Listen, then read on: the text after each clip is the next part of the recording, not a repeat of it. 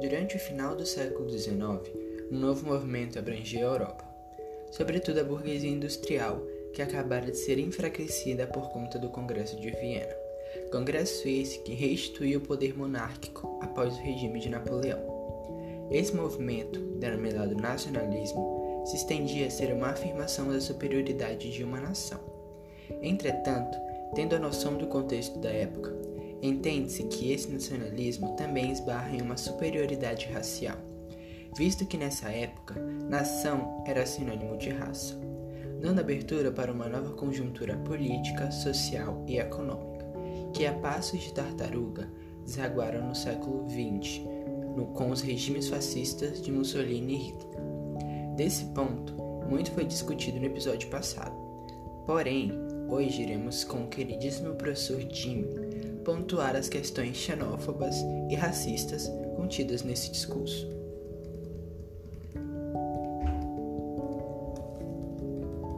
Bem, tendo como base contexto já apresentado, entende-se que o nacionalismo exacerbado contido na Europa é um sinônimo de xenofobia, pois essa ideologia, de forma crua, é uma separação de fronteiras, onde, de acordo com o professor Guilherme Pereira, professor de literatura inglesa formado pela USP e pela Unirio, o nacionalismo realiza uma invenção de fronteiras onde nós somos nós, vocês são vocês, e a gente a partir de agora pode matar vocês, assim como vocês podem nos matar.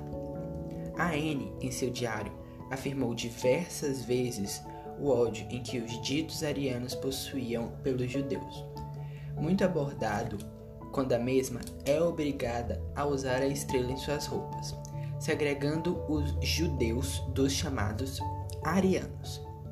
Esse ato é um ato nacionalista. A proteção de uma raça dita pura é um exemplo claro de uma ideologia que matou milhões aos quatro cantos do mundo. Entende-se, portanto, que o ódio como política trouxe à tona os maiores desastres causados pelo homem já existente.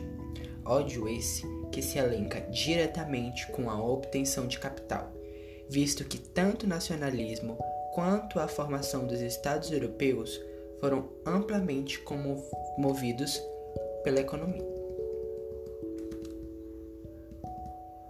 De acordo com o sociólogo e economicista Karl Marx, nos Estados Unidos da América, todo o movimento operário autônomo ficou paralisado, enquanto a escravatura desfigurou uma parte da república.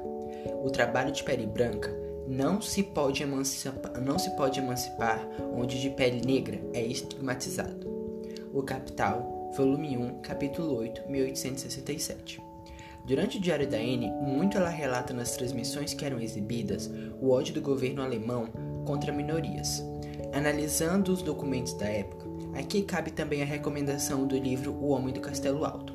Percebe-se que os negros e árabes sofriam de maneira descomunal dentro dos campos de concentração, sobretudo quando o Império Nazista tentou o avanço sobre o leste europeu, muito ocupado pelos árabes, porém a União Soviética dominava a área e impediu o avanço do Império Fascista.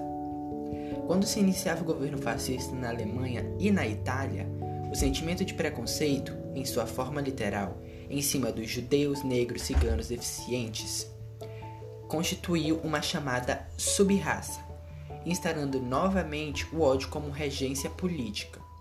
Ou seja, mecanismo que facilitou o Holocausto é o nacionalismo da pós-Primeira Guerra Mundial.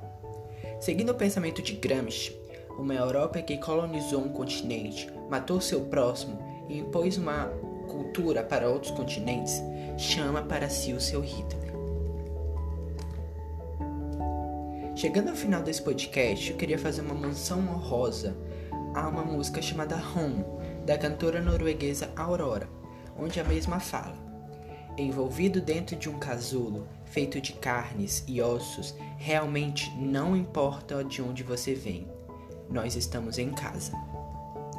Enfim, esse foi o episódio de hoje, protagonizado pela equipe mais top, composta por mim, Samuel, Julinha do Beat, Ludzizoka, Dudão Klarovski. Obrigada ao professor Jimmy, que nos cedeu esse espaço para compor a nossa militância diária contra o racismo, a xenofobia, o preconceito de uma maneira geral, e derrubando aqueles que são chamados de mitos.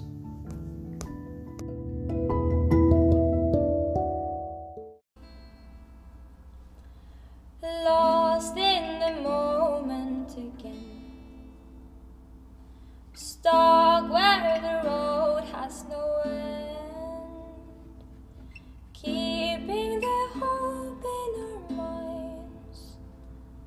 Whoa.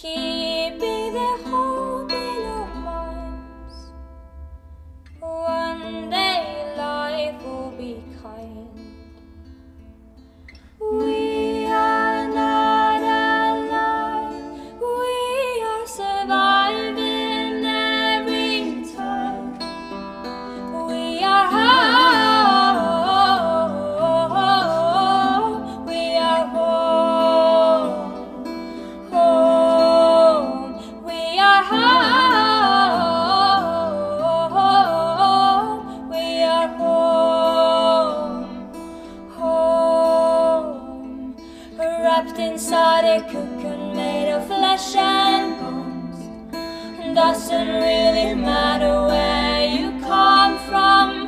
We are